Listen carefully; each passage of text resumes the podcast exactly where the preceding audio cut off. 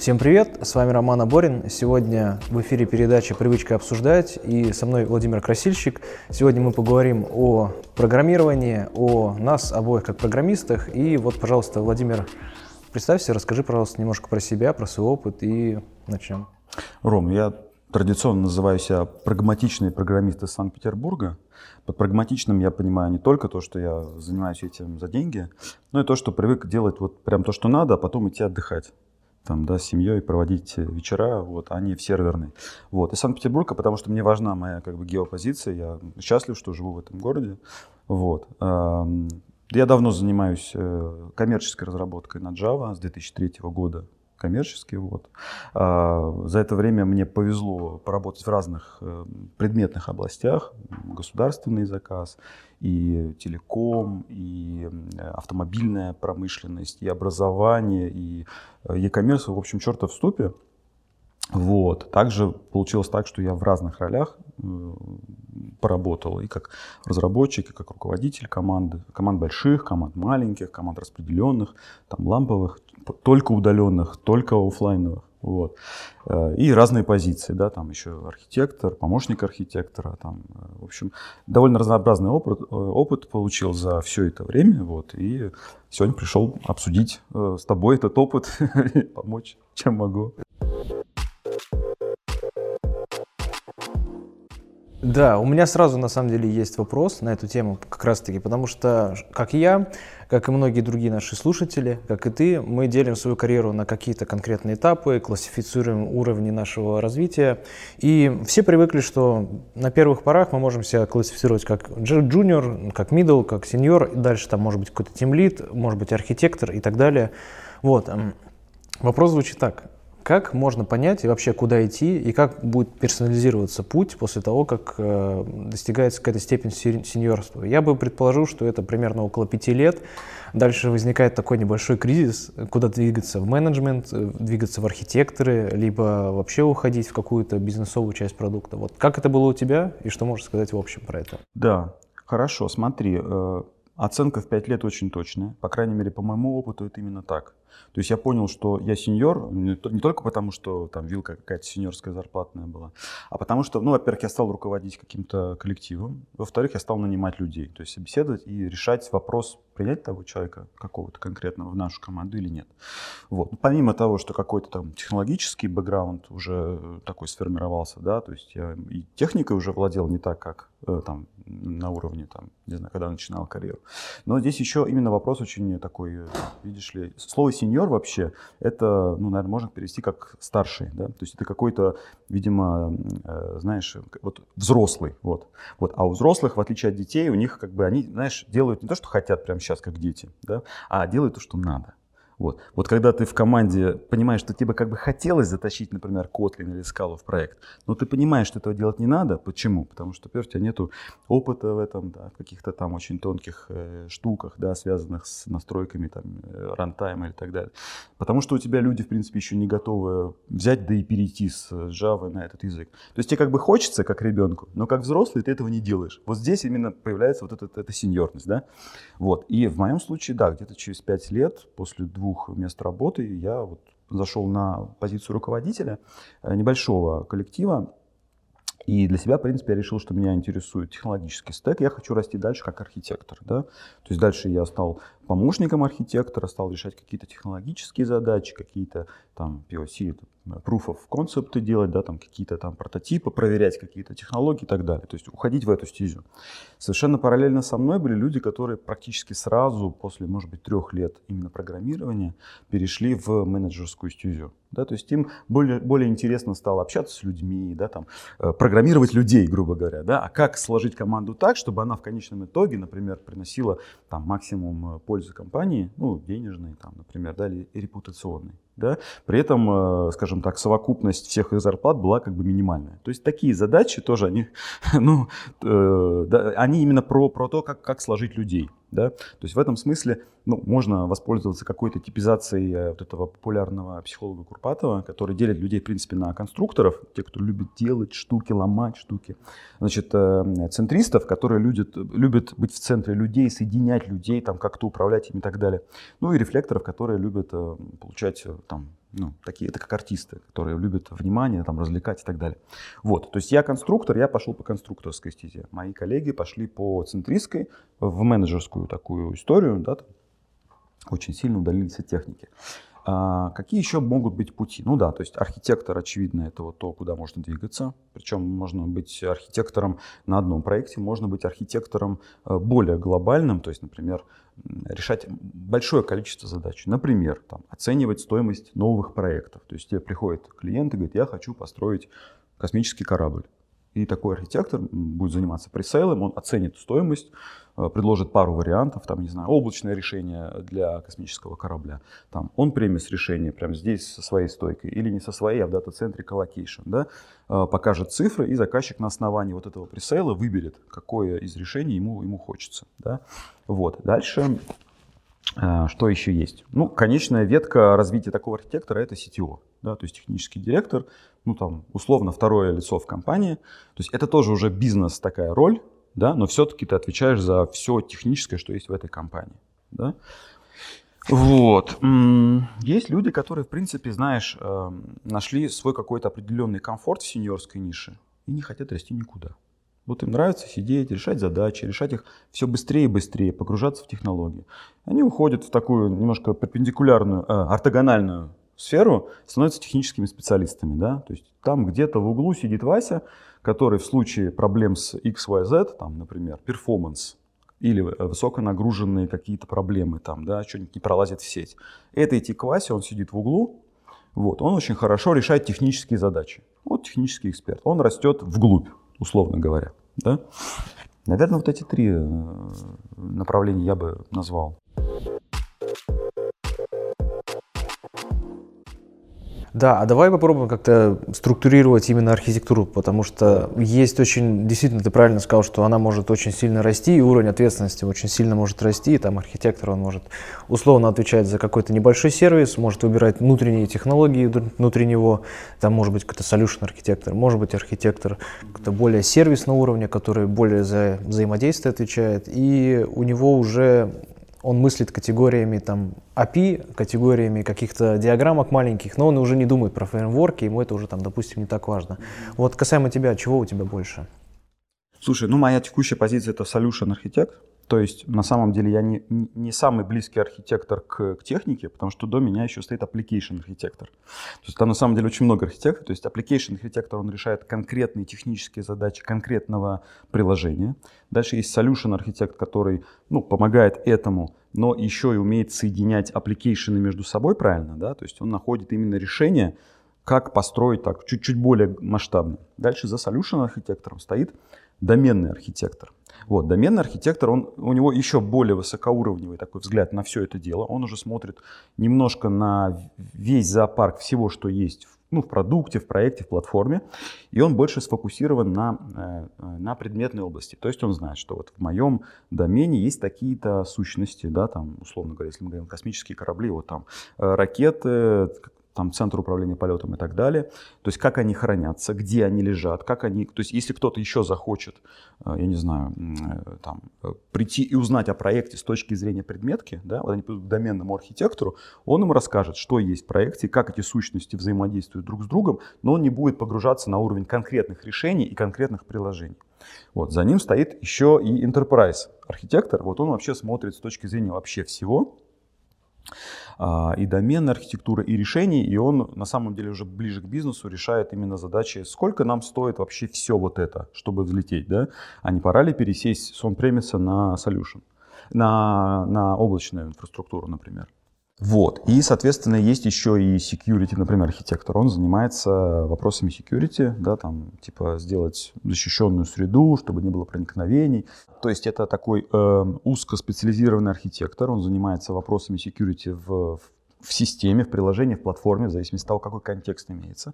То есть это не только как, как защитить нашу систему от там, непрошенного гостя, проникновений и так, и так далее. Это еще и э, часто про э, ролевую модель, которая есть в нашем приложении. Да? То есть там, какие у нас пользователи, какие роли, какие у них пермишины, какую систему для идентификации э, нужно ну, выдать, там, не знаю, это GVT ли это, или это какая-то другая. Мы там синтегрируемся с э, с Active Directory или еще с чем-то, да. То есть это вот эти все вопросы, связанные с аутентификацией, авторизацией и ролевой моделью.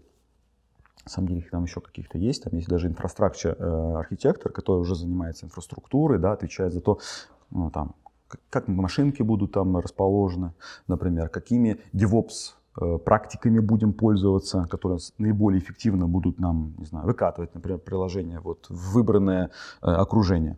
Вот. Так что, короче говоря, вот, э, на самом деле, э, вот пока я не получил офер э, Solution архитектора, я не знал, что архитекторов так много, что у них есть какая-то специализация, вот, и что это действительно уже используется в индустрии. Ну, как правило, в контексте больших компаний, э, аутсорсных, либо больших именно Э, в плане численности, где большой IT-отдел, где действительно ну, нужно этим всем зоопарком управлять, нужно классифицировать, нужно помогать, э, не знаю, другим людям подключаться к разработке продукта, да, большому количеству команд и следить за всеми этими практиками. Да. Угу. Вот э, я проходил ровно через все это, то есть мы начинали там с небольшой команды, которую можно классифицировать там десятки человек, и она начала расти там к сотне человек. И, естественно, неизбежно начали появляться эти роли в виде архитектуры, там, в виде скрам-мастера, в виде аналитиков и так далее, потому что для меня всегда там на первых этапах развития было понятно, что есть разработчики, есть тимлид, пиши код, слушай его. А тут появляется огромное количество и менеджеров, и аналитиков, и архитекторов. Вот э, действительно появляется какой-то зоопарк, какие-то сложности появляются, как это все контролировать, и когда у меня была возможность переходить немножко в сторону менеджмента. Я побоялся всего этого дела, потому что действительно управлять вот этим огромным количеством ролей в команде это супер сложно. И вот э, скажи, как ты держишь баланс, как ты остаешься, назовем это на земле, то есть пишешь код, все-таки пишешь ли ты его вообще, тоже будет вопрос. И важно ли это продолжать писать код, или можно там находиться где-то на уровне архитектуры, квадратиков и диаграммок? Лично я, лично я код пишу. Вот. Единственное, что есть нюанс. Э, как ты знаешь, я из Java мира, но прямо сейчас мой проект э, связан с Python. Поэтому я ну, не могу писать код, прямо продакшн код, вот, но я могу, допустим, э, не знаю, писать какие-то небольшие тестовые кусочки кода, которые я там гоняю на окружение для того, чтобы мне там что-то что выяснить про данные, например, на, на, в продакшене. Да? Вот. А до того, до этого, когда, э, скажем, я был помощником архитектора, да, я писал код, да, просто была команда там какая-то, вот, я с ней просто работал, брал небольшие кусочки, какие-то некритичные, да, и что-то тоже пописывал. Опять же, это было именно некритичные куски, потому что, ну, сам понимаешь, если, допустим, я возьму что-то такое важное, что, допустим, может повлиять на исход спринта, вот, и после этого меня выдергивают на э, общение с, с клиентами, да, какие-то совещания, какие-то продакшн-инциденты, то я как бы факапливаю свой кусок, и команда страдает. Э, кстати говоря, это, по-моему, справедливо и для тем лидов. Да? То есть они тоже не могут брать себе какие-то именно критичные участки. Опять же, из-за того, что они могут быть выдраны на какие-то другие активности, поэтому это что-то, если они пишут, что-то небольшое. Вот. Ну, либо там open source, либо pet проекты. Вот. Есть люди, которые полностью уходят на самом деле в, как это, в, в башню слоновой кости и смотрят оттуда. В принципе, это нормально работает, а, потому что кому-то же нужно тоже иметь достаточно высокоуровневый э, как сказать, обзор того, что у нас творится. Ему не обязательно уже там выяснять, а там, не знаю, Spark какой версии там бегает, вот, э, значит, и там делает какие-то ETL, да. То есть он, в принципе, знает, что там есть Spark, у Spark есть, в принципе, какие-то возможности, все, он смотрит оттуда и, и говорит, мы сделаем 12 Spark Job, они там что-нибудь отпроцессят, положат сюда, да, там, допустим, и вот это дальше мы возьмем и будем использовать дальше. То есть ему не обязательно уже как бы работать с руками. Вот. Мне просто это нравится, и э, я всегда стараюсь найти проект, где есть все-таки возможность э, пописать что-то руками. На самом деле я просто получаю удовольствие от того, как я, когда я запускаю юнит-тесты, вот, на новом коде, да, и вижу зелененькое это окошко, это какой-то, ну не знаю, это как-то здорово действует на меня. Потом ты коммитишь, и прям хорошо становится, особенно если в пятницу, вот, и в выходные можно отдыхать. Вот, но это не обязательно.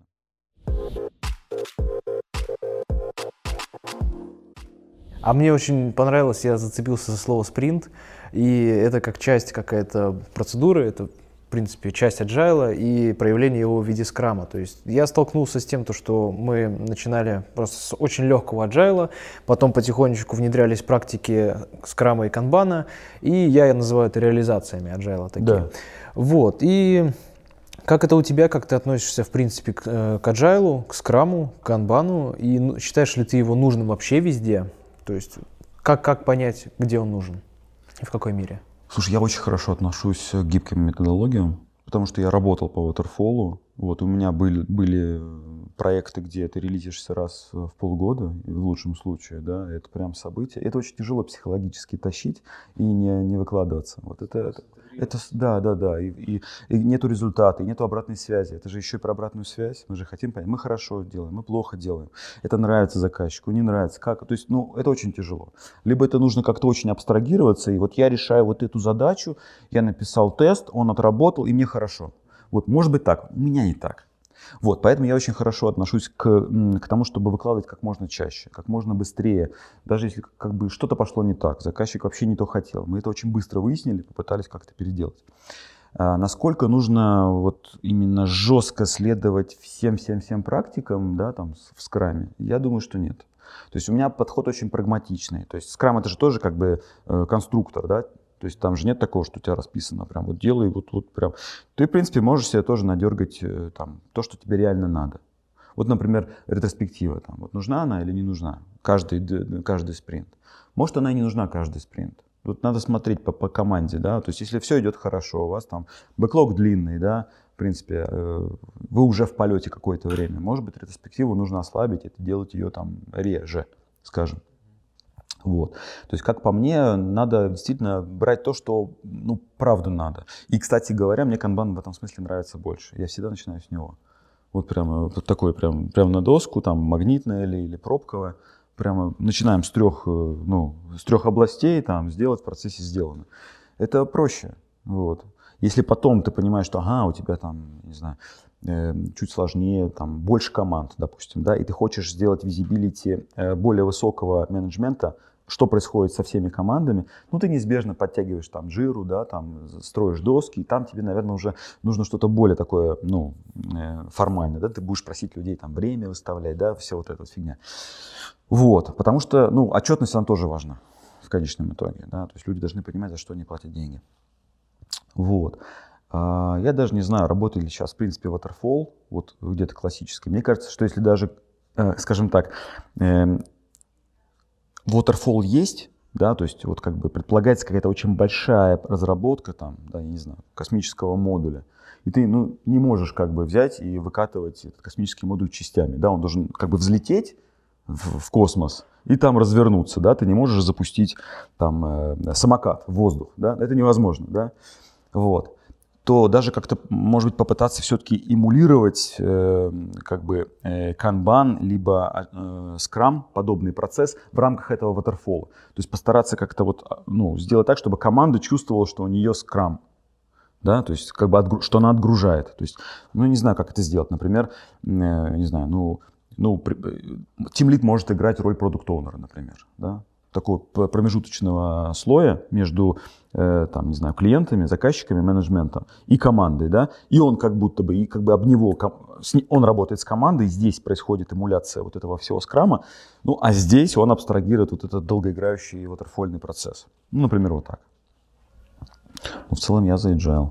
Ну, просто сейчас в последнее время возникает, э, часто слышу такой утверждение, такой point, что agile он придуман программистами для того, чтобы какое-то время они могли тратить на то, чтобы вот вместо того, что мы запланировали сделать все по waterfall, вот отдельный программист, он сидит и думает, а, может мне тут притащить Kotlin, а может на, на скале мне это написать. И вот над каким-то конкретным модулем он начинает очень долго думать, изучать какую-то интересную ему литературу, какие-то новые подходы, и в итоге он тратит э, какие-то ресурсы компании на это, и из-за этого конечный результат проекта страдает. Вот, и поэтому, может быть, Waterfall частично был бы полезен. И как вообще контролировать этот agile, чтобы он не уходил куда-то далеко? Слушай, Ром, я такого представления не имею, честно говоря. Дело в том, что ну, мы когда набираем спринт, допустим, задачки, мы же всей командой садимся, да, и мы примерно понимаем ну, условный вес этой задачи. Да? То есть, если мы понимаем, что задача как бы там, там, тяжелая, вот, и, и, и там человек, э, у него просто не будет времени здесь сесть и, и изучать там Kotlin, скалу и так далее. То есть он просто будет все это время заниматься э, реализацией задачи и получается, роль тим лида – это э, во время спринта именно контролировать, что это долгоиграющая большая задача, она не затянется и не, не порушит весь спринт. Вот. Поэтому э, Agile действительно придуман программистами. Это очень удобно для программистов. То есть им не нужно думать о многих вещах. То есть э, там же как, какая самая клевая фишка – это definition of ready. То есть ты, у тебя бэклог, да, ты там может быть напихано что угодно. Но у тебя есть его кусочек, где у тебя задачки, э, которые понятны программистам. Вот. То есть в них уже должен там продукт орденер напихать свое мнение, бизнес-аналитик разработать какие-нибудь там модельки, которые нужно реализовать, там архитектор подсказать, как там какие-то, может, архитектурные штуки соединить друг с другом.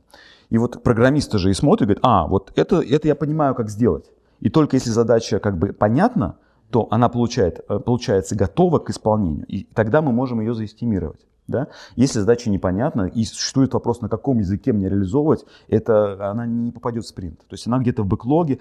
Более того, нужно создавать еще одну задачу на исследование, на каком языке наиболее, э, там, не знаю, лучше всего это реализовывать и так далее. Но вообще это так, обычно такого не произойдет. Поэтому а, действительно, то есть получается, помимо самих скрам-команд, разработчиков, а, появляются вот всевозможные роли вокруг, которые обеспечивают как раз готовность задач в бэклоге. Да? Те же бизнес-аналитики, про которые мы говорили. Да, давай посмотрим, как, как идет этот процесс. Вот давай. у нас идет задача с самого верху. Допустим, у нас, э, ну, есть какие-то компании типа Google, какие-то бигтехи, там задачи можно таскать снизу, там разработчики могут предлагать идею и ее дотаскивать до продакшена. Да. А мы возьмем классический подход, когда есть менеджмент, бизнес, заказчики, стейкхолдеры, и они опускают ее сверху. Вот как она проходит весь путь буквально до пользователя. Как ты видишь идеальный процесс? Никогда я не видел идеальных процессов. Ну, как это обычно происходит? Давай так. То есть эм, появляется какая-то встреча или письмо, да, э, или чат э, там, где-нибудь, где э, человек, приближенный к бизнесу или бизнес, вот говорит, мне бы, ну и дальше что-нибудь там, например, затащить вот, вот эти вот данные в Data Lake, да, какие-то там, нужные для каких-то коммерческих целей. Допустим, продажи условно. Хочу видеть продажи в нашем там, озере или болоте данных, да. Все, больше, да, больше он ничего не знает. Он просто хочет, чтобы эти данные были, потому что потом он даст задание какому-нибудь дата-сайентисту с этими данными что-то сделать. Все, и у него дальше стоит дедлайны. В принципе, это весь инпут от бизнес-человека. Дальше его нужно пытаться скрутить на то, а, собственно, откуда их взять-то? А где система-источник? Он может не знать. Нужно найти того, кто знает. Вот здесь, соответственно, получается, у нас есть бизнес-аналитик, возможно, архитектор тоже, который ходит и пытается понять, а кто знает вообще, откуда ноги растут.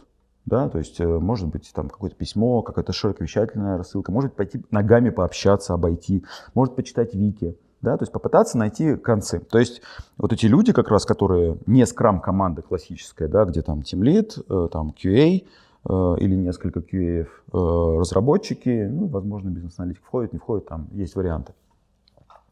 Их задача, собственно, а, найти, откуда взять эти данные.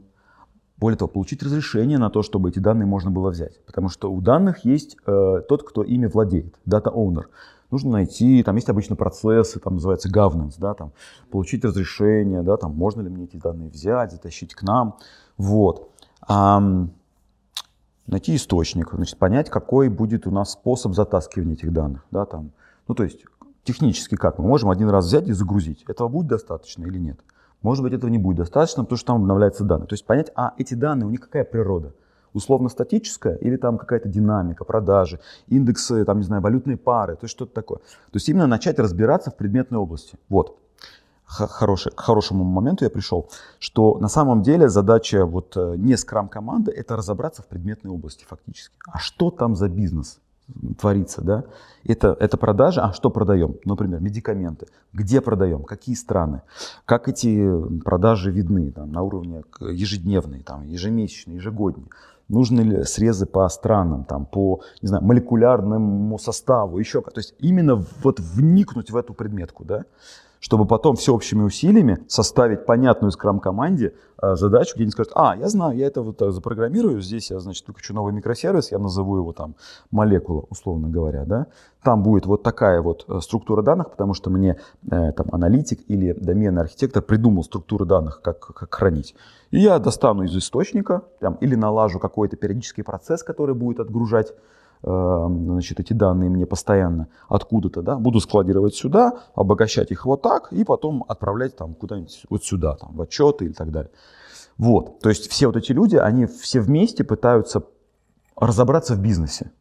Вот. И разобравшись, поставить понятную техническую задачу скрам-команде. Угу. То есть пока я вижу так, есть какая-то точка, стейкхолдеры, заказчики мы их называем, потом да. идут бизнес-аналитики, бизнес которые из них вытягивают все да. требования, потом появляется какое-то звено, обычно это системные аналитики. В двух словах, что ты знаешь про систему? Я вот плохо разбираюсь в системных аналитиках, честно скажу, не знаю, в чем принципиальная разница с бизнес-аналитиком, не знаю. Про просто, может быть, надо пригласить бизнес-аналитика, чтобы он как бы рассказал, в чем отличие его от системного аналитика. Не знаю, не знаю.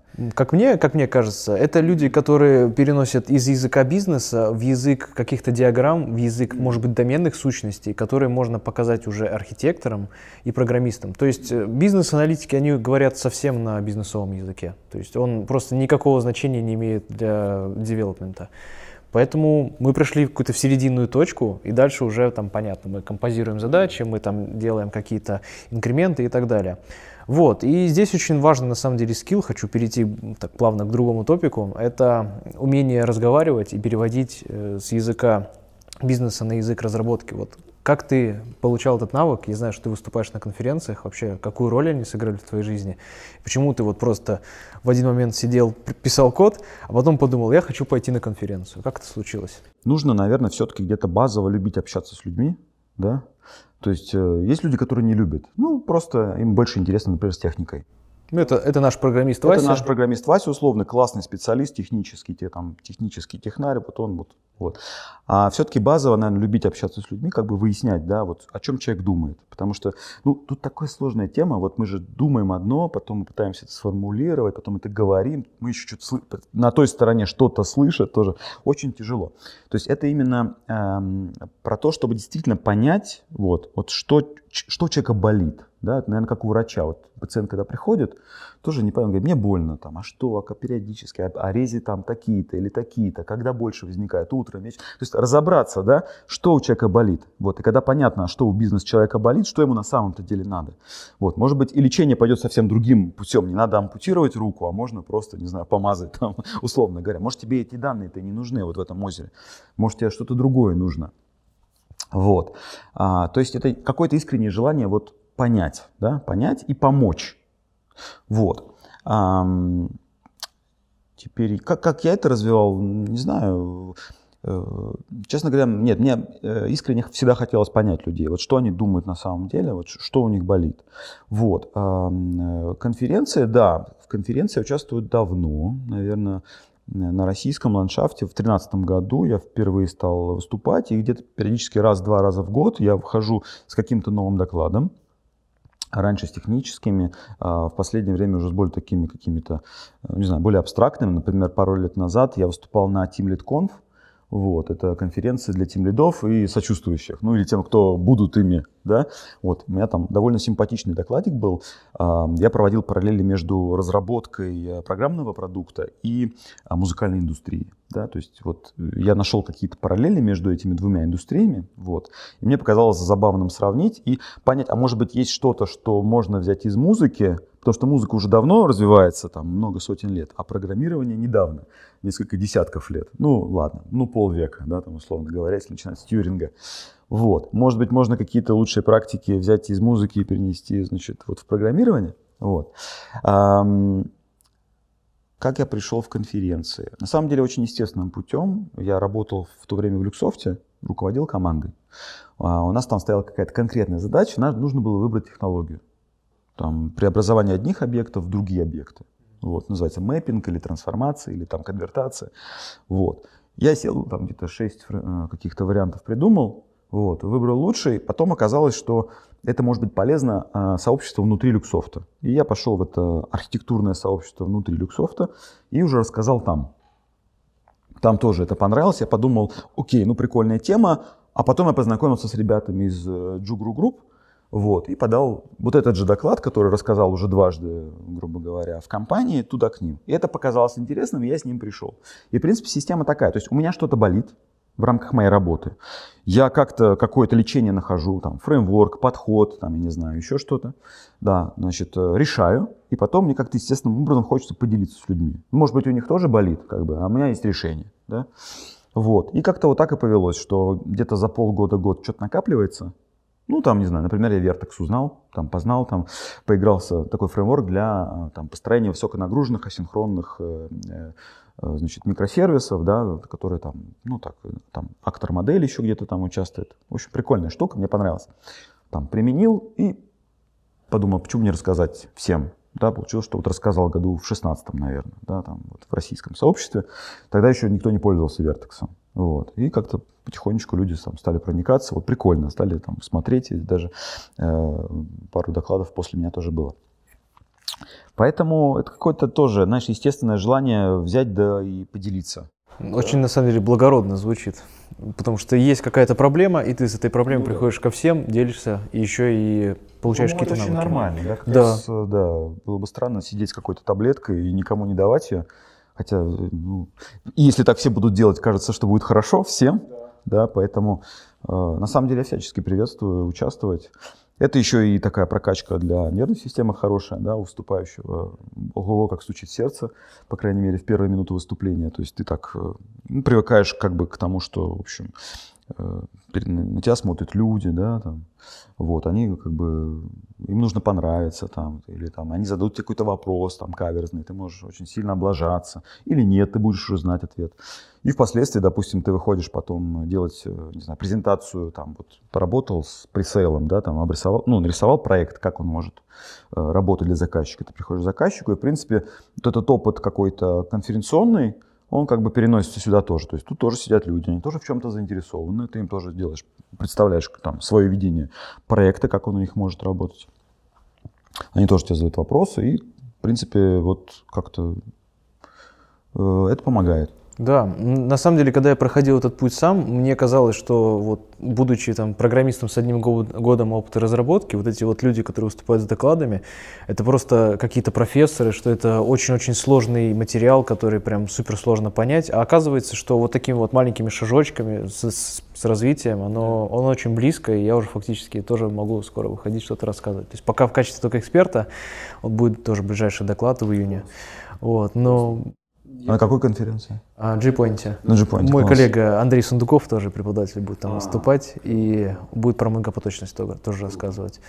Поэтому я думаю, что нам нужно всем э, проходить через эти этапы, выходить с докладами, прокачивать себя. Это очень несочетаемые качества, потому что разговорчивый программист с желанием делиться, это, мне кажется, супер редкий человек и супер ценный для любой компании. Я согласен. Более того, начиная с определенного момента, э, ну, ну, мы понимаем, что технически можно выучить еще один новый язык, да, узнать еще одну технологию, но если у человека базово нету, э, как бы, ну, как бы, не знаю... Э, стремления какого-то? Какого-то, э, не то что стремления, а способности общаться, эффективно коммуницировать, то даже если он супер крутой человек, вот ты дважды подумаешь, брать его в команду или нет. Да? Потому что вот сейчас очень важно именно общаться. Я даже говорю, что вот на данном этапе развития технологий у нас большинство проблем именно коммуникационных. То есть это понять, ну, договориться о чем-то. Потому что технически мы уже научились решать, ну, по-моему, все. Вот. А именно договориться да, между клиентом и там, не знаю, командой, между э, конкретным уже конечным пользователем и платформой, допустим, да, э, договориться о чем-то, вот это вот проблема. Вот, поэтому общаться надо, прокачивать вот это вот, э, этот скилл тоже.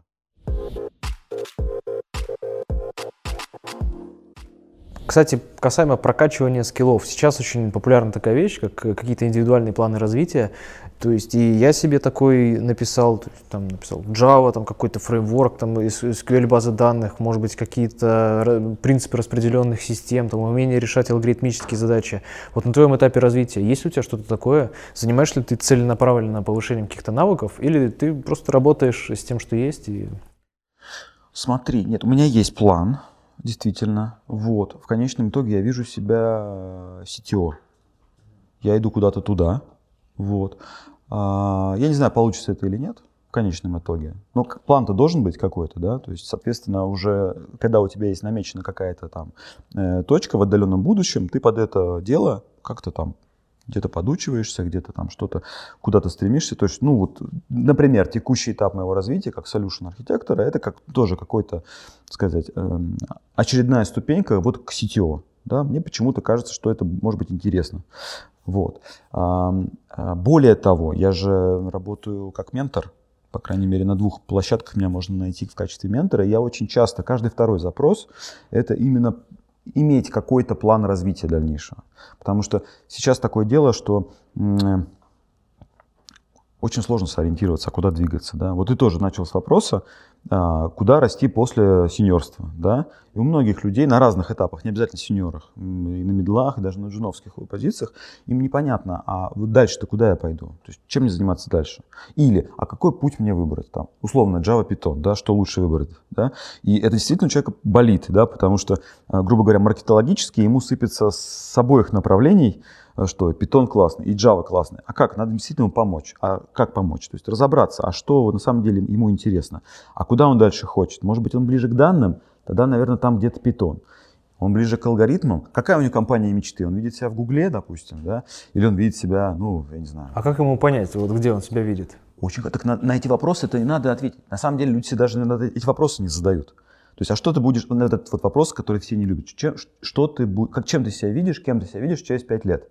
Очень не любят люди вопрос. Но на самом-то деле от этого зависит то, что ты делаешь сейчас, вроде как. Ты же не можешь просто плыть э, ну, по течению, да, и как-то карьера построится. То есть она построится как-то, но она неуправляемая будет.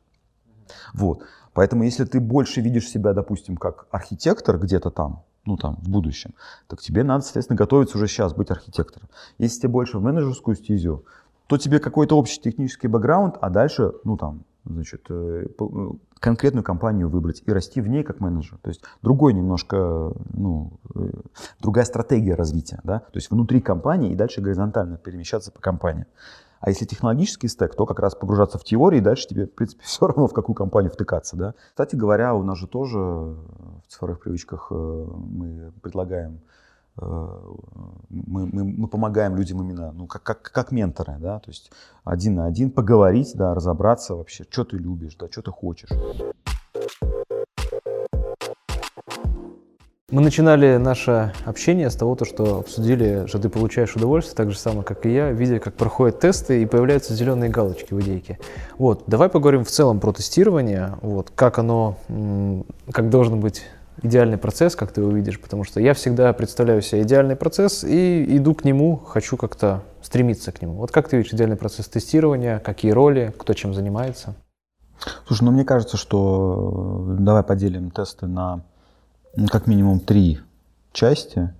Это те тесты, которые нужны разработчикам, нужны, то есть без которых э, разработчик будет чувствовать себя неуютно, если он просто напишет код и таких тестов не будет, да, разработческие. Дальше давай это будут тесты, э, которые будут нам что-то говорить о э, качестве э, получившегося там продукта.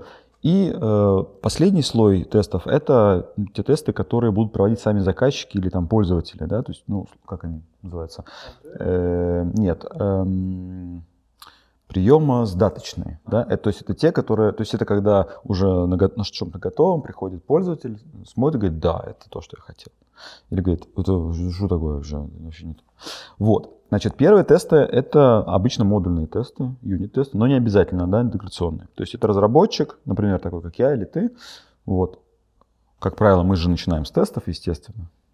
Да? Вот. Вот, то есть я такой думаю, хорошо, значит, э, чтобы понять, какой у меня вообще будет API, вот здесь вот, я, наверное, сразу кидаю тест, и в рамках, уже пока я пишу тест, у меня выкристаллизовывается примерно, какой будет API. Окей, это, значит, не знаю, у меня будет там сущность такая-то, вот она примерно так будет называться. У меня еще сущности нету, да, ни в Hibernate, ни, ни DTO, ничего, а я уже примерно в тесте себе накидываю имя, да. Э, там, этой сущности. Идея, конечно, мне подкрашивает красным, но у меня уже есть это имя, я уже придумал, прямо в тесте. Создаю ее там, допустим, да, значит, я ее примерно запопулирую как-то так, то есть у меня уже примерно структура этого, этой сущности появляется, все красное в тесте, естественно. Дальше, значит, я ее сохраню, потом достану, потом изменю, потом еще что-нибудь удалю, и дальше пойдут у меня уже ассерты, правильно? Все, у меня тест, который, в принципе, мне помог э, уже э, с, с именами, примерно какой-то API у меня появилось. И плюс, когда, собственно, у меня уже появится код, этот тест уже можно запускать и проверять. Да? То есть, в принципе, тест как э, размышление о том, а что мне должно получиться в конечном итоге. Да? И даже в том, и в том числе у меня там появляются какие-то сценарии базовые, там самые, самые примитивные, да, там сохранение, удаление сущности, да, может быть, какие-то более продвинутые, да, там, и так далее.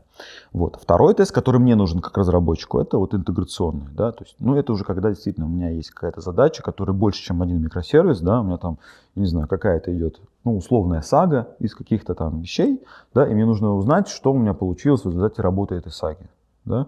Вот. Именно с точки зрения разработчика. То есть понять, что все правильно как разработчика какого-то, какой-то транзакции в рамках этой саги. Да? То есть я просто не могу написать в каждом микросервисе какие-то куски кода и пойти спать. Это будет не, не прагматичный подход, потому что э, я буду потом дебажить да, там, какие-то баги.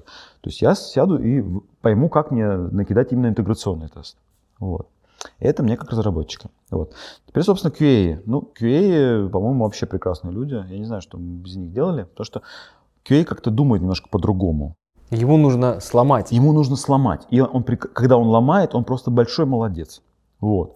А, и прекрасно, если он ломает. Вот. И, честно говоря, да, тренд сейчас, конечно, идет а, про то, чтобы э, автоматизировать, конечно, да. То есть ручное тестирование такое уже как будто бы ну, не, не очень хорошо, не очень правильно, долго, дорого, не масштабируемо. Поэтому, конечно, авто, всевозможные автоматизации. Инструменты же есть, казалось бы. Да? То есть можно, у нас там эти э, э, плеяда вот этих инструментариев, построенных на селениуме, там селениды, всякие драйверы туда, драйверы сюда. То есть бери, хотя бы автоматизируй хотя бы UI, да, хотя бы, если уж ты, ну, сложно тебе на уровень сразу API выйти, там, какого-то там REST или другого, вот, но можно же UI автоматизировать, да, в конечном итоге, и это будет масштабируемая история, ты можешь включить, оно будет гоняться, ты, по крайней мере, бесплатный регресс будешь получать, да, Потому что иногда, ну, реально там, вот я делаю маленькую фигню, допустим, как разработчик, я не знаю, что она сломает. Ну, то есть у меня есть предположение, но я не знаю. Я прошу несчастного мануальщика сделать регресс. Блин, и там дальше идет неделя. И получается что? Получается, что если мы говорим, что у нас идет, э, ну, скрам разработка, у нас bottleneck это не разработчики, которые не успевают что-то сделать, а bottleneck это QA, который не успевает протестить. Вот. В результате у нас сокращается количество фич, которые мы поставляем. Поэтому мануальное тестирование, конечно, оно такая история, вот, э, ну, уходящая куда-то в прошлое. Как-то в прошлое, да. То есть надо двигаться в сторону автоматизации. А это значит что? Это значит, что у нас разница между QA и разработчиками, она, она истончается. То есть QA это фактически тот же разработчик, он владеет языком или языками программирования, фреймворками, потому что ему тоже, если он пишет интеграционный тест, ему и в базу сходить, и в кавку глянуть, там, и еще куда-нибудь там что-нибудь, там, веб-сокет какой-нибудь подписать, да, то есть он очень сильно погружается в технику. То есть я, честно говоря, предполагаю, что в конечном итоге вот, вот технически эти два, две роли, они будут обладать практически одинаковыми навыками, технически. Ну, только, да, идеологически этот хочет построить, этот сломать, но в этом-то и счастье. По разным берегам. По разным берегам. Как мужчина и женщина, да? Ну, вместе же нам хорошо, каким-то, а так-то все разное. Вот. Стирается грань между ними, только единственное, да, у них разные цели абсолютно. И, наверное, это, это совет всем тем, кто пока еще остается в мануальном тестировании, двигаться куда-то в сторону да. автоматизации. Да. Как это, правда, сделать, это уже, это уже тяжелый вопрос. Ну, есть простой способ. Можно взять ментора, допустим, да, обсудить с ним эту ситуацию, да, рассказать, что ты видишь себе там через N лет. И ментор попробует предложить какой-то путь развития, да. Еще ну, интересный бывает кейс такой. Э, человек сначала заходит в QA мануальный, потом автом, э, переходит в автоматизацию и потом выруливает на разработчика. Да? Потому что прямой путь в разработку ну, сложный, да, бывает. Там порог такой бывает. Вот. А здесь он уже заходит в индустрию, прокачивается и заходит. Ну, подольше, но Э, тоже ну, прикольно. По сути, я так входил тоже. Вот. С, с андроида буквально вот. начинал, потом там немножко заавтоматизировал тестирование, а потом уже этим тестированием вывел баги. И эти баги уже сам чуть-чуть пофиксил. Буквально ресурсы какие-то, названия строки, там не то, что ожидалось. Потом это уже перешло в какие-то более функциональные фичи. Ну и уже и до разработки оказалось недалеко. И это очень классно, когда есть понимание того, как должен выглядеть продукт, какие к нему требования, и ты уже переходишь от требований к разработке. Кстати, да. Кстати, да, тестировщики и QA зачастую лучше понимают вообще, а что мы фактически хотим получить, да, что это за продукт, что это за вещь.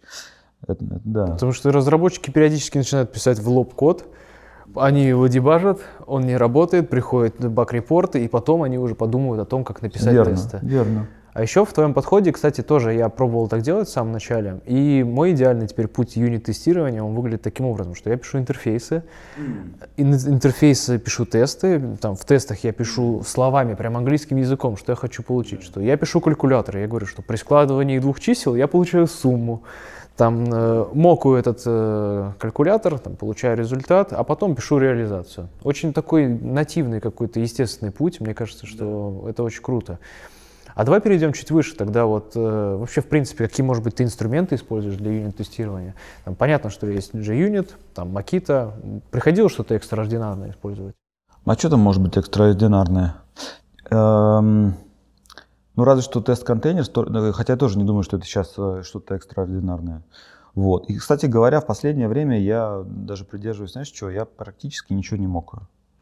Вот с, с появлением тест-контейнеров я такой подумал и, и решил, а слушайте, а почему мне не, просто не писать тесты, которые прям насквозь все слои будут прошибать, да, грубо говоря, то есть не, не будет отдельных тестов там на контроллер, на сервисный уровень. Почему мне просто не вызывать, короче, через, э, ну там, допустим, спринговый э, тест-фреймворк, собственно, контроллер, вот, который будет на самом деле доходить до, до, до практически настоящей базы данных, которая поднимается в, в докере через, через тест-контейнер, вот, и получать настоящие результаты. И на самом деле э, я всем сейчас рекомендую именно так и делать. То есть вообще отказаться от мока. Есть нюансы с, допустим, если это не база, а что-то там такое. Ну, кстати говоря, что-то там такое. Я тебе скажу, что есть такой проект, э, я помню, называется Local Stack от Амазона.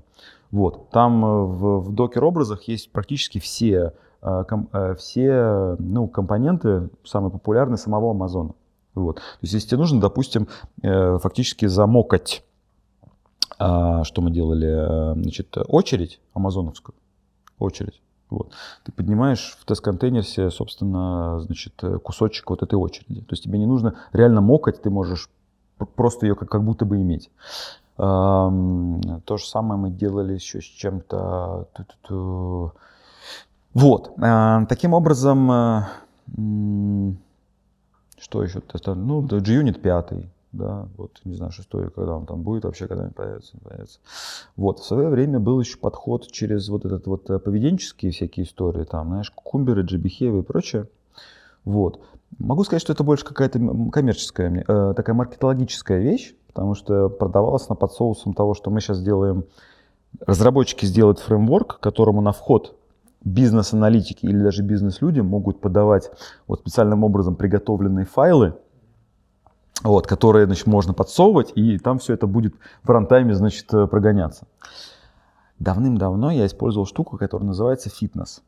Вот. Это такая, значит, э, симбиоз между Википедией и тестовым фреймворком. То есть пишется вики-страничка, которая описывает там какой-то, не знаю, ну, функционал. Вот. Когда там появляется таблица, вот эта таблица этим фреймворком обрабатывается особым способом. То есть там действительно можно написать а, некий код тестовый, значит, который будет посмотрит на таблицу и начнет гонять какие-то тесты на основании тех данных, которые есть в таблице. Вот это, кстати, была неплохая штука. Эм, не знаю, насколько сейчас этот вообще подход актуален, Fit и FitNesse. Вот, может быть, кстати, еще, еще живет. Вот. Но мне на самом деле э, там нравилось. Правда, мы тестировали свинговые приложения э, вот, через эту штуку. А я не думаю, что сейчас кто-то пишет свинговое приложение. Вообще толстый, толстый клиент, он вообще живой сейчас или нет? Сейчас ну, мне кажется, может быть где-то, но в ходу уже нет. Но хочу зацепиться за пару слов касаемо тест- тест-контейнеров, потому что в моем понимании это все-таки уже какие-то функциональные тесты, они где-то наверху, и интеграционные. А ты их как бы сравнял немножко в один уровень да. и говоришь, что по идее мы можем ходить там базу и так далее, но как минимум, там, не говоря о том, что мы нарушаем SRP, что мы уже там проводим какое-то неконтрактное тестирование, а уже там, целиком всю систему да. тестим, мы еще и страдаем от того, что наши тесты поднимаются супер долго. Смотри, ну, наверное, зависит от проекта, конечно, да. То есть надо смотреть конкретно.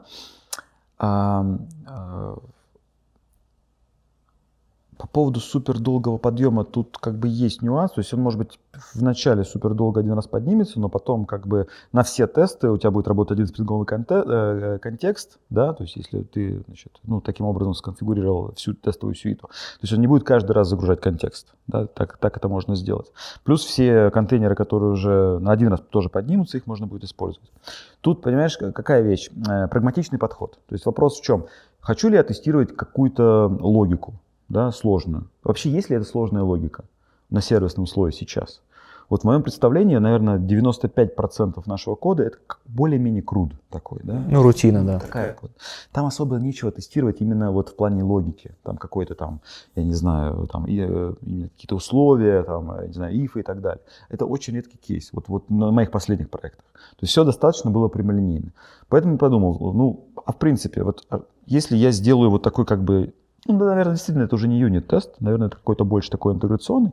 Но если я вот таким образом построю, э, значит, тестовые сюиты э, на, на G-Unit 5 э, с тест-контейнерсами, и в них проиграю основные сценарии использования, включая какие-то, значит, corner кейс, наверное, этого будет достаточно, особенно если у меня мало ресурсов, мало времени, да, я попробовал, и получилось нормально. То есть сложной логики нету. Если есть какая-то сложная логика, можно написать отдельный тест, ну, а, просто там разработческий такой, а, который вот потестирует эту логику. Но у меня там особо не было. Знаешь, очень похоже э, на случаи, когда есть какие-то правила в грамматике в английском языке, люди их преднамеренно нарушают, потому что знают, что таким образом у них там речь может быть и более экспрессивная какая-то. Mm.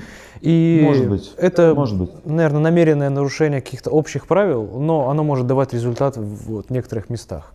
Я согласен, я согласен. То есть, наверное, вот быстрее будет поднять такой environment, где там используется тест-контейнер вместо интеграционных тестов. Да, Я да думаю, именно так, именно так в конкретных местах это, конечно, очень может помочь. Да, и хочу еще узнать у тебя про CTO, тоже слышал, ты говорил в начале интервью. Вот как ты видишь себя как CTO? Вот, потому что в моем представлении CTO это человек, который сидит в кабинете, у него перед ним какие-то лежат бюджеты, он считает, кого он наймет, сколько, какие сроки, но он уже э, не обязательно, что даже отвечает за технологическую экспертизу. Слушай, я думаю, это зависит, э, Ром, от, э, видимо, от того момента, когда CTO заходит вот в компанию. То есть компании, может, еще нету, то есть это один тип CTO. То есть э, как бы надо построить компанию, нанять людей, поднять инфраструктуру, решить принципиальные моменты какие-то. То есть такая архитектурная работа, архитектурная темлицкая, да.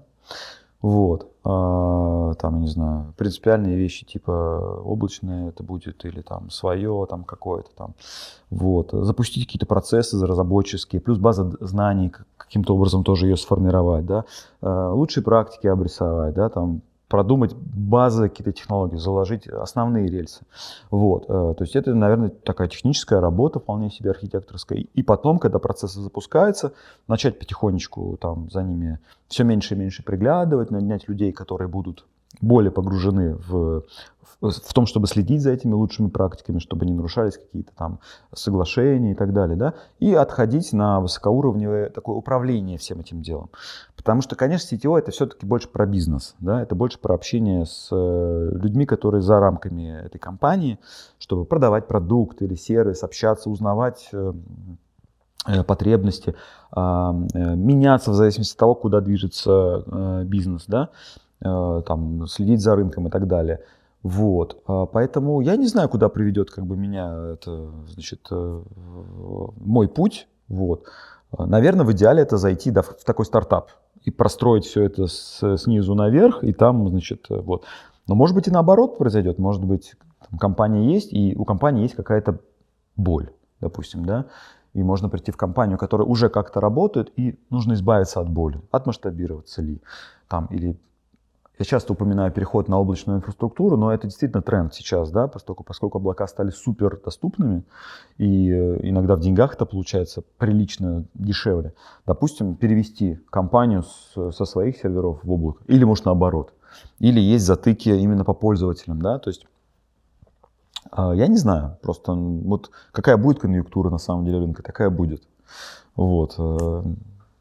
Это два возможных сценария. И, как мне кажется, и тот, и другой очень интересный. Свои челленджи какие-то предлагает. Угу. Хорошо. Тогда смотри, ты будешь CTO, допустим, ты сейчас нанимаешь людей, вот вообще, в принципе, что сейчас важно для Java-разработчика, как, как развивается э, skillset и кого ты будешь в приоритете нанимать, какие программисты тебе нравятся? Слушай, мне нравятся очень активные, эм, быстро думающие, рассуждающие, э, высококоммуникативные люди. Ну, в принципе, и программисты в частности. Вот. А, может быть, на технологический скилл я буду смотреть не в самую первую очередь. То есть, допустим, если, в принципе, есть задача набрать медла, то если, в принципе, у человека есть медловый какой-то скиллсет базовый, да, вот, э, я это быстро идентифицирую и буду Попытаюсь понять, а насколько у него есть дальше потенциал в том, чтобы расти, насколько ему вообще, в принципе, интересно. Искренне интересно то, чем он занимается. Ну, потому что, сам понимаешь, э, многие приходят в профессию не, не, не от хорошей жизни, да, вот, и на самом деле сильно мучаются, вот, а, потому что, когда занимаешься не своим делом, вот, э, ну, так, так работает, как бы, ты, ты не можешь получать удовольствие. Поэтому интересуют люди, которые искренне заинтересованы, в, в том, что они делают, хотят развиваться, э, хотят, эм, скажем так, вот этот случай, хотят понимать, что они делают, будут задавать вопрос, а зачем мы это делаем? Будут пять раз переспрашивать, э, может быть, не надо, может быть, по-другому. Давайте, я придумал лучше, я придумал быстрее там, или дешевле, вот, которые будут проактивны. Вот. Эм, если мы говорим про именно технику, все-таки мне больше нравятся люди с техническим базовым образованием нашим инженерным, да. Не обязательно программисты, да, там, вот у меня профессия ну, э, инженер-программист, да. Это может быть математик, физик, э, значит, э, специалист по компьютерной безопасности, а, радио, радиотехника, значит, схемотехника. То есть базовое техническое образование, которое, ну, оно как-то, ну, не знаю, формирует мозг определенным образом, да. Вот знающий математику, способный, да, поговорить про алгоритмы, э, как-то объяснить алгоритмическую сложность, вот, и порассуждать. Я встречаю людей, э, которые переходят из гуманитарных э, специальностей в программирование, которые очень успешны в этом. Но я подозреваю, что у них в анамнезе какой-нибудь мат-класс или какая-то изначально склонность к конструкторскому такому типу э, мышления. Там, вот, понимаешь? Вот. Я на самом деле сам совершил переход в свое время из гуманитарной области. Я в программирование пришел только в 24 года. До этого я занимался совершенно другими вещами. Меня интересовали языки иностранные, там, э, искусство, музыка, литература, история. Вот. Правда, у меня в анамнезе мат-класс, вот, и, э, значит, и, и э, может быть, это дало какой-то эффект, вот. Но в конкретно моем случае, вот в 24 года я не могу сказать, что я вдруг вспомнил, как многие рассказывают, я вспомнил, что в свое время у меня была страсть к программированию. В моем случае это было не так. В моем случае это было именно волевое решение, я хочу четенькую, понятную, сложную, интересную профессию с вызовом, да, которая даст мне возможность прокормить себя и мою семью в конечном итоге. Да? Но мне очень повезло. В процессе изучения я искренне влюбился в это дело. А как э, вот ты пришел вот именно к программированию? Потому что там 20 лет назад, условно говоря, она не была ни на слуху, никто не говорил об этом. Ну, ну нет, это уже был тренд. Смотри, 2001 год, когда я принял решение волевое, что я готов. Мне повезло встретить человека, который искренне горел этим с детства. Вот. И он мне очень много рассказывал про и показывал. И вообще я видел, как он сидит за компом и творит какие-то чудеса непонятные, совершенно непонятные. И мне как-то это в голове сложилось, что я вот, вот тоже так хочу, вот как, как, как он. По-моему, это очень круто. Вот. Но, по-моему, я круто облажаюсь, когда туда войду. Вот. И я решил, нет, ну, надо как бы пробовать себя в этом, потому что, как бы, знаешь, ну, в, каком, в какой-то момент для мужчины, э, э, мужчина должен принимать волевые решения. Типа, вот сейчас я принимаю и, и двигаюсь, будь, будь что будет, да, как бы, да, допустим, на 5 лет я говорю, я посвящаю 5 лет своей жизни вот этому, и посмотрим, что за результат. Мне очень повезло. То есть дальше была просто любовь, как бы, ну, очень искренняя. Вот, мне очень, э, очень повезло, я очень рад. А, видим, то есть, э, да, люди.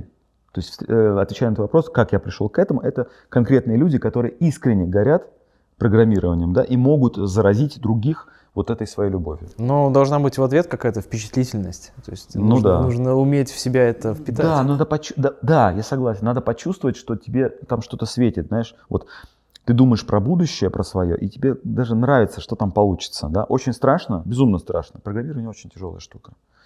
Э, Надо много знать, надо постоянно учиться, да, вот, постоянно что-то новое появляется там, вот. а, Но что-то вот такое, тебе что-то цепляет, и ты думаешь, нет, нет, ну, наверное, будет круто, будет круто.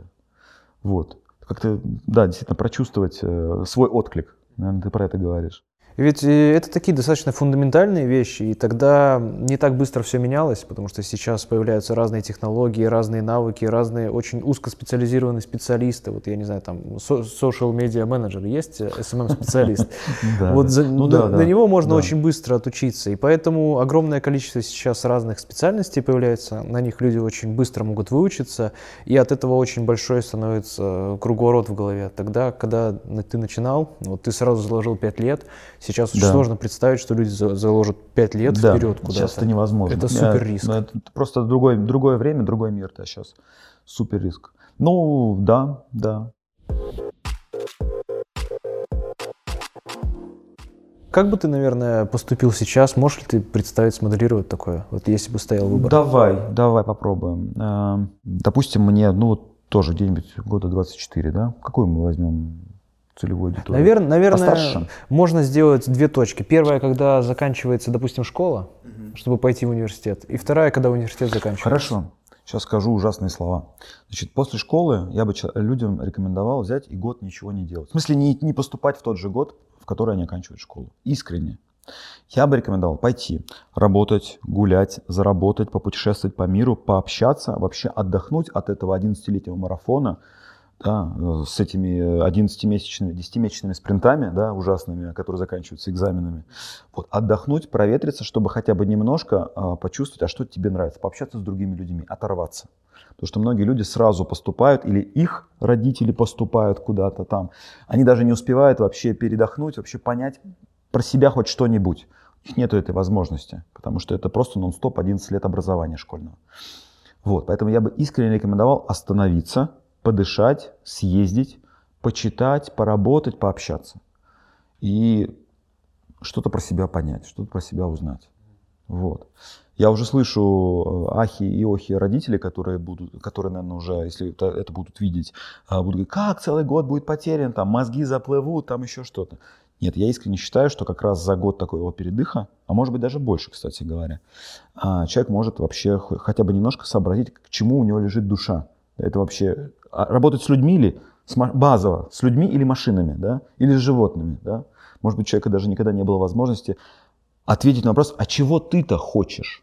Вот родители хотят вот это, а ты чего хочешь? Ну да, это, это, это, как ты говоришь, это очень большое волевое усилие, потому что век, когда все супер быстро, стремительно меняется, здесь нужно остановиться и не бежать за всеми. Ну, слушай, э, есть анекдот хороший, когда на соревнованиях эм, по скоростному, скоростной рубке э, э, значит, дерева победил дровосек из Норвегии, который рубил не все время, а у него почему-то были какие-то перерывы. И его конкурент основной с другой стороны, он понял, как так? Вот я же рубил все время, а ты делал перерыв каждый, ну, там, каждый час по 5 минут. А я, говорит, топор точил это время. Вот, вот я про что говорю. Нужно, нужно время, чтобы банально взять, затащить топор. Это первая э, веха, да, это после школы. И даже в этом случае, может быть, я бы не пошел в университет, честно говоря. Может быть, я бы пошел на курсы и как можно быстрее постарался попасть на стажировку в настоящую компанию. Знаешь, и прежде всего, чтобы понять, а нравится ли мне это все-таки, или это какая-то иллюзия, которая навеяна то ли друзьями, то ли, ну, не знаю, масс-медиа, то ли еще кем-то. То есть это действительно моя идея, моя мечта или не моя. А это можно узнать только на настоящей работе. Поэтому действительно войти как можно быстрее на какую-то работу, любую, там, не знаю, ну, я не знаю даже, что представить. Подносить младшему программисту, подносить кофе для начала. Ну, я утрирую, но суть такая, да, там. Ну, я, в принципе, так и делал. Я находился в офисе своего брата и наблюдал, как они работают. И это, это было погружение. Я мог посмотреть, вот, что они делают, как они отдыхают в перерывах. Э, потом, как они там, едут домой, условно говоря, приезжают снова, начинают свой рабочий день. Это погружение, я бы назвал это профориентация. Да. Мне кажется, это очень сильно не хватает вообще. Это, это нужно интегрировать в школы, в институты и так далее, чтобы люди могли почувствовать работу. А сейчас, особенно век удаленки, люди сидят просто дома. Да как ему понять вообще, вот, это, вот почувствовать офис, почувствовать э, разговоры на кухне и так далее? Это, это же прям да. сильно не хватает. А, наверное, у тебя же тоже первая работа была в офисе. Да. Ты ходил, смотрел за коллегами, делал код-ревью на соседнем стуле. Да, да. Представь, каково сейчас, когда люди дистанционно обучились, дистанционно начали работу. Да, да, это проблема. Тут еще, знаешь, какая проблема, что э, ну, в детстве работает такая штука, как э, импринтинг, да, типа сын или э, сын, допустим, видит, как работает отец, там, молотом или рубанком, и вот он смотрит, и, и как бы вот у него там в мозгу что-то формируется, что он хочет продолжить вот эту профессию, значит, э, отца. Вот. А у нас-то как? Вот, вот Ну, представь себе, мой ребенок сидит и смотрит. Ну, как бы тут не передать просто, насколько это круто. Понимаешь, у тебя здесь ты создаешь целые миры, да, при помощи пальцев и текста, близкого к английскому языку. Да? Но ты не можешь это объяснить ребенку, насколько это круто. То есть, чтобы это понять, нужно прямо очень много чему, чему обучить этого ребенка, чтобы он понял, насколько это круто. То есть просто продемонстрировать крутизну того, что мы делаем, очень сложно. А есть один способ. Ну, например? Геймифицировать этот процесс, извините за мое произношение, но вот показать ему, а, допустим, разработчик игр. Написал чуть-чуть код, дал ему поиграть. Очень хороший. Вот очень-очень часто дети думают, что программирование – это написать, э, писать игрушки. И они думают, что они смогут это сделать за, за две недели. А потом начинается, значит, OpenGL, значит, C++, э, архитектура IVM – это все надо знать, чтобы действительно делать эту, а потом математика, которая нужна для того, чтобы вот, триангулировать все эти, да, вот эти э, штуки, да. И люди обламываются, так и не доходя до программирования игр. То есть вот в нашей отрасли это прям проблема. На самом деле это не только в нашей отрасли, еще, допустим, вот, вот в музыке. Да, вот. Ноты. Ноты. Все, все начинают с все этой сложности. Гаммы, ты два года гаммы, и посадка, и техника, и все.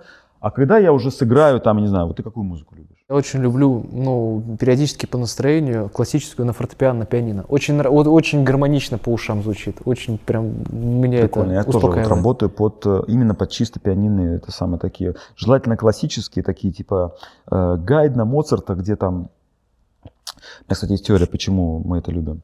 Потому что там очень много математики. Вот в той самой венской музыке, там это самое, очень много математического такого э, алгоритмического зашита. Вот. Так вот, я к тому, что человек может увидеть, как какой-то виртуоз на пианино там играет, да, там какое-нибудь там классическое произведение. Да, он говорит, я тоже хочу вот это все. Он говорит, нет, извини, ноты, сольфеджио, интервалы, там, значит, гаммы, там эти арпеджио и так далее, и ты просто до этого не доходишь, ребенок обламывается. Программирование то же самое. А врач, врачи Ох. приходят, латынь учи, там, то всего, там, То есть, видишь, то есть мы, мы приходим к тому, что должна быть какая-то изначальный какой-то вот заряд, который тебя туда двигает к конечной точке реализации себя в профессии, будь то программист, будь то врач, да, будь то музыкант, и ты двигаешься, потому что ну, у тебя либо внутренняя мотивация, я хочу, я люблю, мне нравится, ну, либо внешняя, у меня родители, которые хотят, чтобы ты там, да.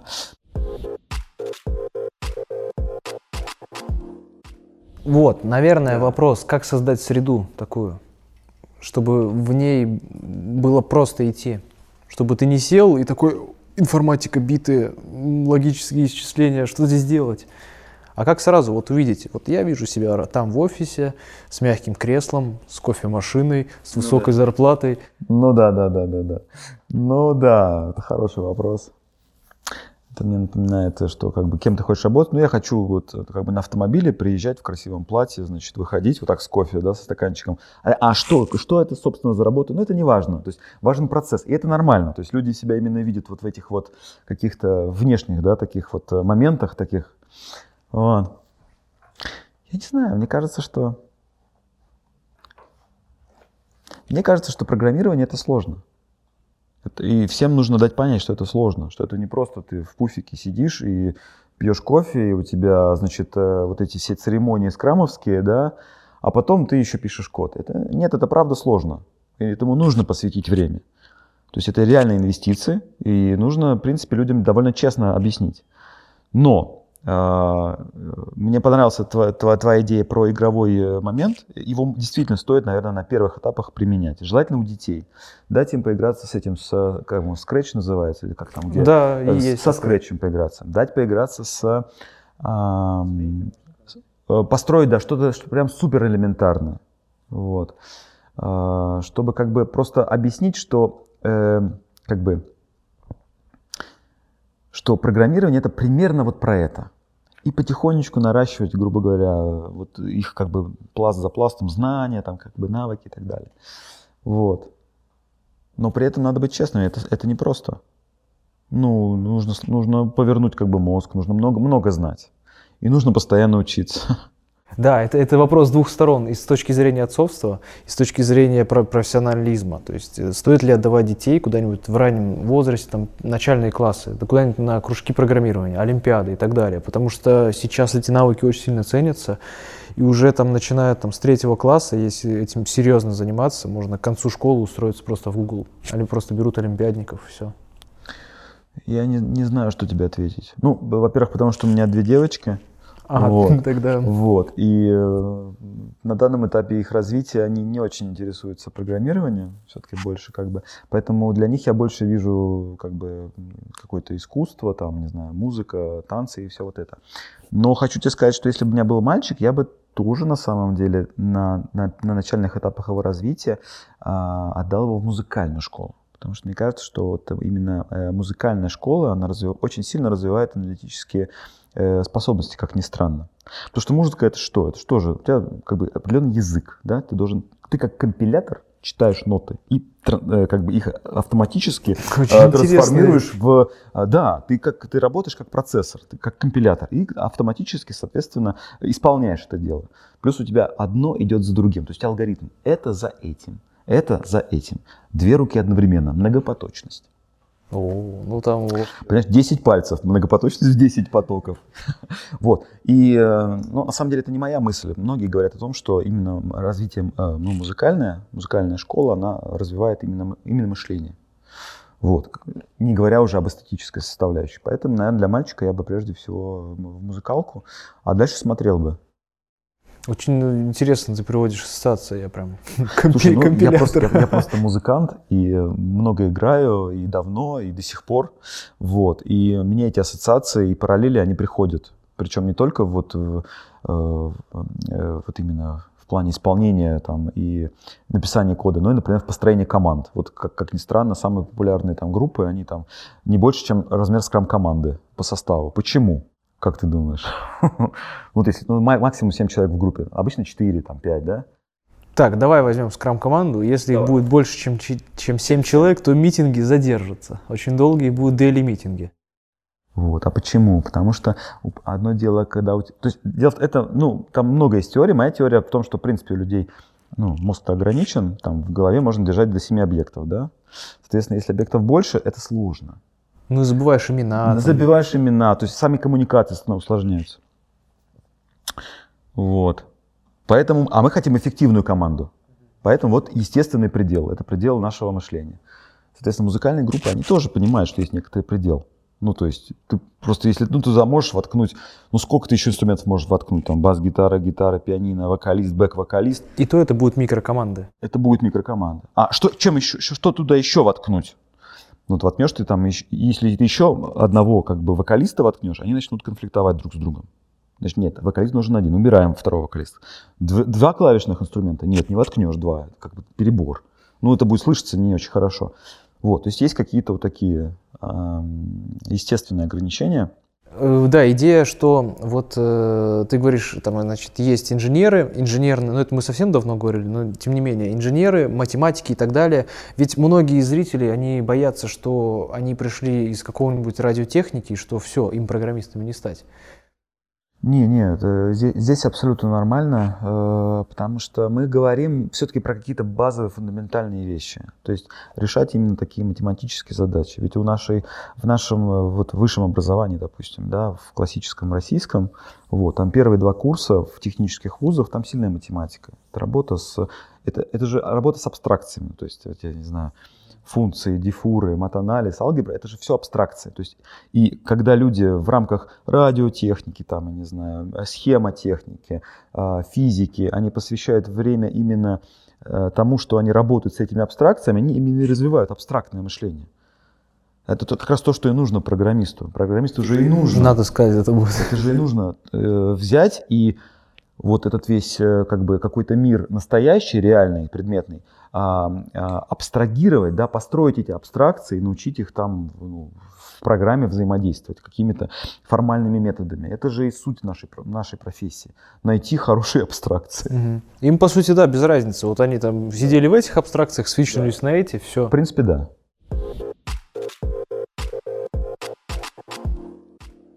Да, Вов, мы говорили про образование, про какой-то бэкграунд людей, которые что-то изучили в своей жизни и как это может повлиять на их дальнейшую жизнь. Я знаю, что многие слушатели, а, у них есть некоторый страх переключения.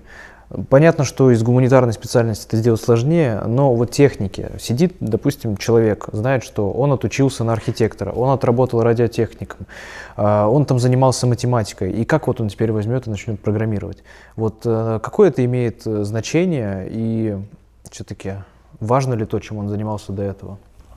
Ром, я думаю, что, конечно, важно, чем человек занимался до того, как решил переключиться в программирование – вот. И, наверное, ну, э, есть некоторые, некоторая фора у людей технических специальностей, да, потому что все равно в базе люди технических специальностей первые курсы, первые пару курсов занимаются математикой, занимаются матаном, алгеброй, там, теорией вероятности и так далее. Вот. И что, собственно, и учит людей э, находить э, правильные абстракции, абстрагироваться, да, то есть это же очень абстрактные вещи, да, мы не можем потрогать там дифур какой-то, он, него не существует в мире, это то, что придумано э, абсолютно ну, математическими, математическими, не знаю, гениями, людьми, там, не знаю, абстракции, вот эти вот.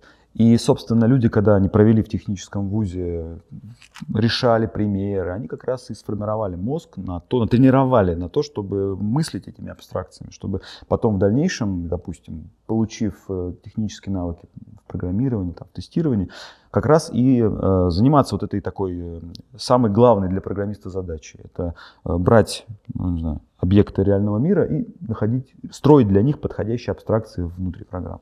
Поэтому ребята, посыл такой, э, есть у вас технический бэкграунд, вот, у вас определенные есть э, уже навыки программирования по-любому. Потому что вы, если вы проходили математику, вот, то мозг, он уже качался на этом. Поэтому вам это большой плюс, и вы можете, соответственно, развивать то, что у вас уже есть, обогащаясь знаниями, навыками и так далее. А, с другой стороны, если вы гуманитарий, окей, вы, может быть, посвятили больше, а, что называется, софт-скиллам, да, то есть у вас софт-скиллы более развиты, может быть, вы более тонко чувствуете людей, да, то есть, а это тоже очень важно сейчас, в данный, в данный момент, в данное время, потому что я свято верю в то, что а, технические проблемы на данном этапе решаются достаточно просто, а вот договориться лю- людям друг с другом, вот это такая задача очень непростая, поэтому если вы занимаетесь литературой, историей, чем угодно, философией, вот, и вы прекрасный собеседник, и вы умеете э, объяснить свою точку зрения, понять другого человека, у вас тоже есть определенные, э, получается, плюсы. Э, ну, соответственно, вам придется больше копать э, в технику. Поэтому в любом случае, как мне кажется, Ром, мы решили, что главным фактором переходить в профессию программиста или смежную, или нет, это искренний интерес да, и желание туда двигаться, несмотря ни на что. Да? То есть пойти, войти туда и попробовать себя на каком-то промежутке э, временном, который вы комфортно можете себе позволить на данном этапе вашего э, развития, не знаю, ваших финансов, вашего статуса, там, ипотеки и так далее, чтобы попробовать и прочувствовать, мое или не мое. И если это искренне ваше, вы это, и вы это почувствуете, э, это, это залог успеха. Соглашусь и добавлю от себя, что какой бы ни был этап вашего развития, какой бы ни был возраст, возраст и бэкграунд до этого, используйте это и пробуйте. Да, это, это очень сложно, это требует огромного количества времени и ресурсов, но попробуйте и используйте время после работы, может быть, в отпуске и так далее, и у вас все получится. Я думаю, что технику вам другие люди помогут дать, используйте ваш бэкграунд. Спасибо, что слушали нас. Пока.